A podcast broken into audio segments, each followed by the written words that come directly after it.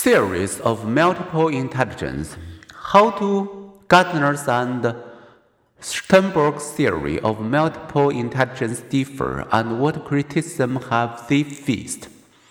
Other psychologists, particularly since the mid 1980s, have sought to extend the definition of intelligence beyond the idea of academic smarts. Gardner's multiple intelligence.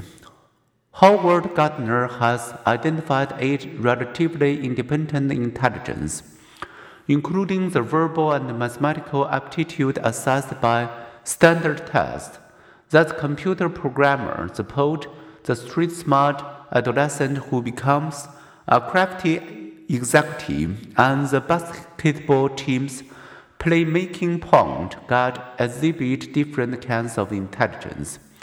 Gardner has also proposed a non-personal intelligence, existential intelligence ability to ponder large questions about life, death, existence. Gardner views these intelligence domains as multiple abilities that come in different packages. Brain damage, for example, may destroy one ability but leaves others intact, and consider people with Savant syndrome. Despite their island of brilliance, these people often score low on intelligence tests and may have limited or no language ability.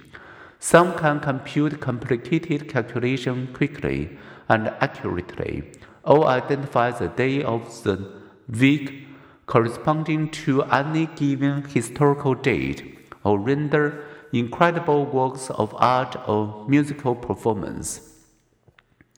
About 4 in 5 people with Savant syndrome are males, and many also have autism spectrum disorder, ASD a developmental disorder. The late memory with Kim Peek inspired the movie Rain Man. In 8 to 10 seconds, he could read and remember a page. During his lifetime, he memorized 9,000 books, including Shakespeare's works and the Bible. He could provide GPS like travel directions within any major US city, yet he could not button his clothes, and he had little capacity for abstract concept. Asked by his father at a restaurant to lower his voice, he slid lower in his chair to lower his voice box.